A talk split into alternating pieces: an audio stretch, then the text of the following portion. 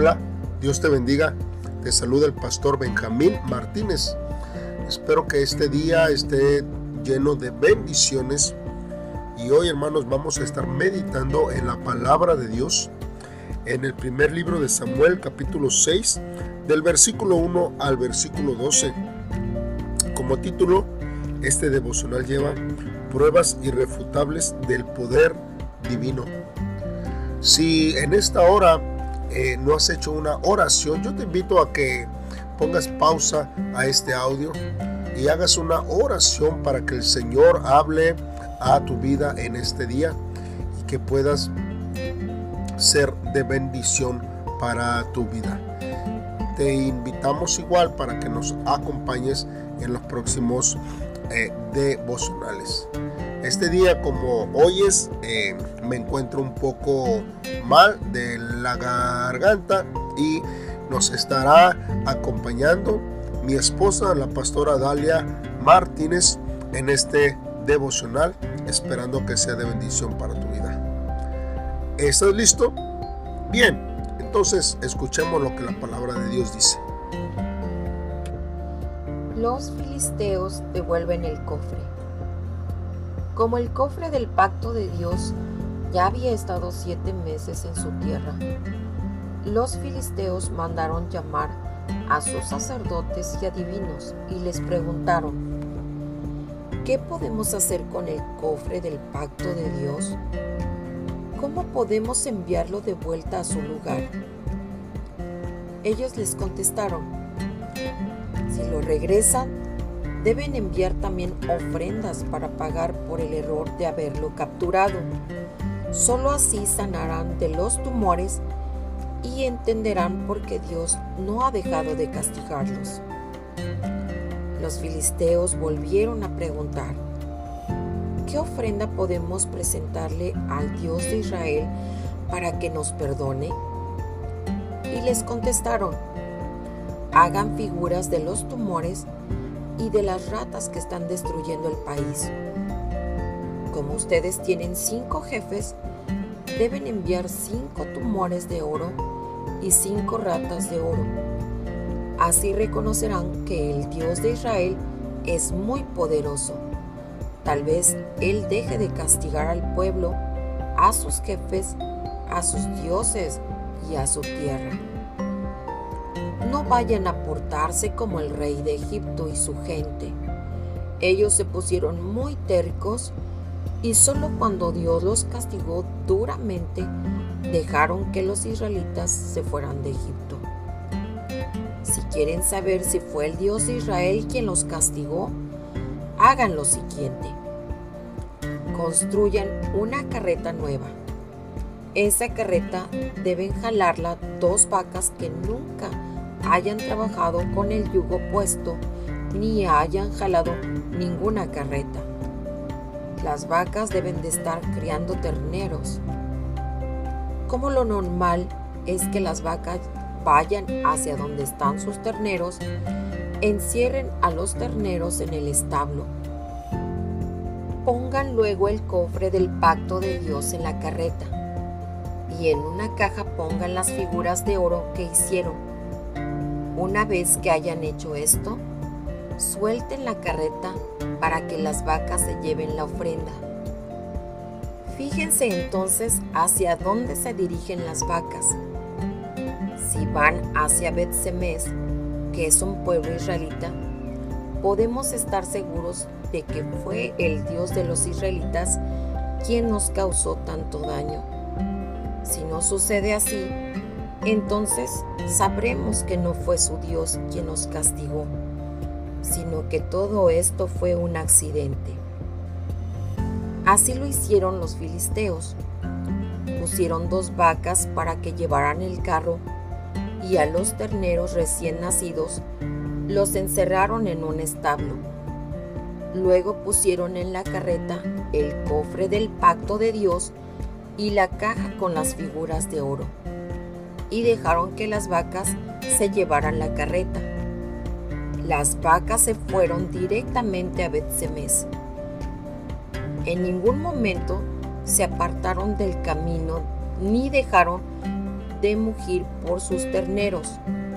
Por su parte, los jefes filisteos la siguieron hasta que estuvieron cerca de Bet-Semes. Meditemos en la palabra del Señor. Israel había sido vencido por los filisteos, pero Dios no.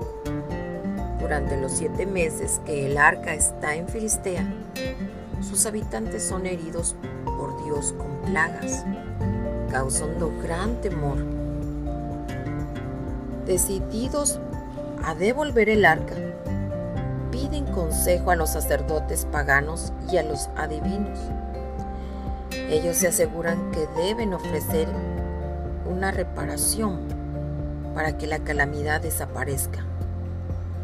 Se trata de una ofrenda de expiación por los pecados que se ofrece añadiendo a una quinta parte de lo entregado en caso de haber transgredido lo santo. Esto está en Levíticos capítulo 5 versículo 15 al 19. Como habían traído el arca del pacto a su tierra, atentando contra la santidad de Dios, los filisteos consideran que la devolución del arca y la reparación podrían hacer cambiar de parecer al Señor. Aunque los filisteos no sirven a Dios, le tienen temor y se esfuerzan por agradarle. ¿Cómo nosotros debemos reaccionar ante el poder y los milagros de Dios? Creo que al paso del tiempo, eh, muchas personas ahora en nuestros días, cuando ven la obra de Dios un milagro, para ser más exactos, eh, he meditado en esto y, veo que nos alegra, sí, pero eh, como que no tiene relevancia en nuestra vida. Yo creo que debemos de verlo precisamente como un milagro de Dios. Ver que Dios está vivo, que Dios escucha nuestro clamor, que Él responde a nuestras necesidades y que en el momento exacto, en el tiempo preciso, Dios responderá también a nuestro clamor y Él obrará de una manera poderosa. Debemos de, alegrarnos, debemos de eh, proclamar, de compartir estas obras poderosas que el Señor hace, pero muchas veces nos quedamos callados. Vemos que el corazón de los filisteos es de doble ánimo. Por un lado, desean reconocer el poder de Dios, pero por el otro rechazan a su Creador. Por esto, ponen a prueba el poder de Dios en todas las áreas. Oncen las vacas que crían a un carro y colocan allí el arca de Dios.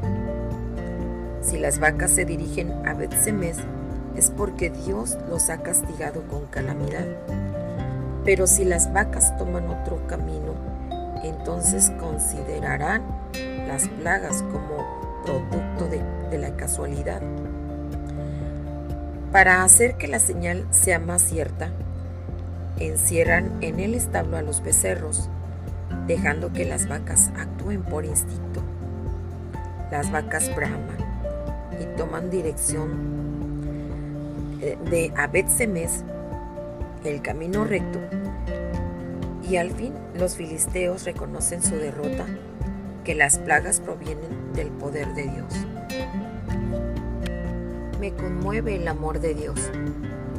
Los filisteos eran un, pueblo pagano y ellos pusieron a prueba a Dios. Pero Dios les contestó, les respondió a, a, esa gran interrogantes que ellos tenían. Dios manifestó su poder para que ellos pudieran saber que existe un Dios real y poderoso. En muchas ocasiones, quizás usted y yo hemos puesto a prueba a Dios. ¿Verdad? En muchas ocasiones hemos escuchado eh, personalmente hemos dicho, pues si tú me estás hablando Dios, va a pasar esto. O si tú quieres que yo haga esto, Señor, pues respóndeme de esta manera. Y a veces Dios nos ha respondido, pero eh, pensamos que es una casualidad, dudamos de que Dios esté realmente contestando a, nuestras preguntas y, tomamos la, decisión que más nos convenga.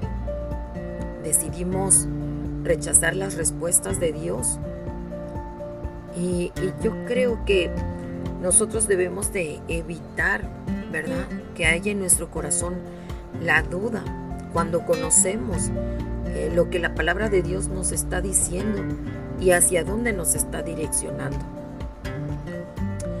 Quiero compartirles un testimonio de un pastor.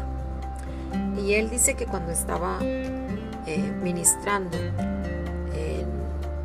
y trabajando como asistente en Seúl, conoció a un diácono que tenía una empresa con su padre. Y cierto día importaron una máquina muy costosa y cada vez que esto ocurría tenían como hábito prácticas de un ritual chamanista. Sin embargo, el diácono pensó, soy cristiano, no debería de participar en estos rituales. Entonces, luego de meditar pues todo esto que él estaba participando, oró diciendo, ¿qué hago, Él pensó, ¿verdad? Si mañana cuando vaya a trabajar, mi padre me pregunta cómo están sus nietos, en vez de hablar primero sobre el trabajo, entenderé que, su voluntad es que no participe más de estos rituales. Al día siguiente, apenas llegó al trabajo, el diácono fue a ver a su padre y lo saludó. Sorprendentemente su padre empezó a preguntarle sobre sus hijos, algo que generalmente no hacía. Entonces, el diácono aceptó esta situación como una respuesta de Dios y luego de hablar sobre sus nietos, compartió lo que pensaba sobre el ritual. Al terminar la conversación, llegaron a la conclusión que debía de abstenerse de, participar en este ritual y que no lo volvería a hacer nuevamente. De la misma manera eh, que este hombre, pues hoy podamos nosotros decirle a Dios, direccioname claramente respecto a, cada situación de mi vida. Recordemos eh, que no debemos hacerlo como un ritual, sino hay que pedirle a Dios una respuesta de su parte para saber que es la obra de Dios, del Dios vivo. Si oramos, buscamos la voluntad de Dios, anhelando experimentar una vida de fe, sentiremos entonces que, que Dios es real y que está vivo. Hermanos, cuando nosotros busquemos esa voluntad de Dios, aceptemos lo que el Señor nos está hablando y hacia dónde nos está dirigiendo. No demos la vuelta a sus respuestas. Si amamos a Dios y queremos obedecerle, practiquemos su palabra. Hoy podemos nosotros acercarnos a Él confiadamente, como dice su palabra, y, creer que Él nos está hablando. Oremos, hermanos. Dios, perdóname porque en mi soberbia he, dudado de tu poder. Señor, en muchas ocasiones yo he querido probarte. Si realmente tú me estás escuchando, si realmente son los caminos por los cuales tú me quieres direccionar. Ayúdame a entender, Señor, que ese es tu voluntad lo que tú me estás guiando a hacer. Señor, que en mi corazón no haya temor sobre el día de mañana. Señor, sabemos que es difícil a veces eh, convencer a nuestro corazón de lo que tú quieres hacer. Pero te pedimos que cada día nuestro corazón sea sensible a tu voluntad. Que dejemos que tu Espíritu Santo obre en nosotros. Señor, ayúdanos a cada día, Dios, a ser mejores, a ser obedientes, a amar tu palabra y a hacer tu voluntad. Gracias, Señor, por este día tan especial y que podemos seguir disfrutando de tu palabra y de tu consejo. En el nombre poderoso de Jesús. Amén.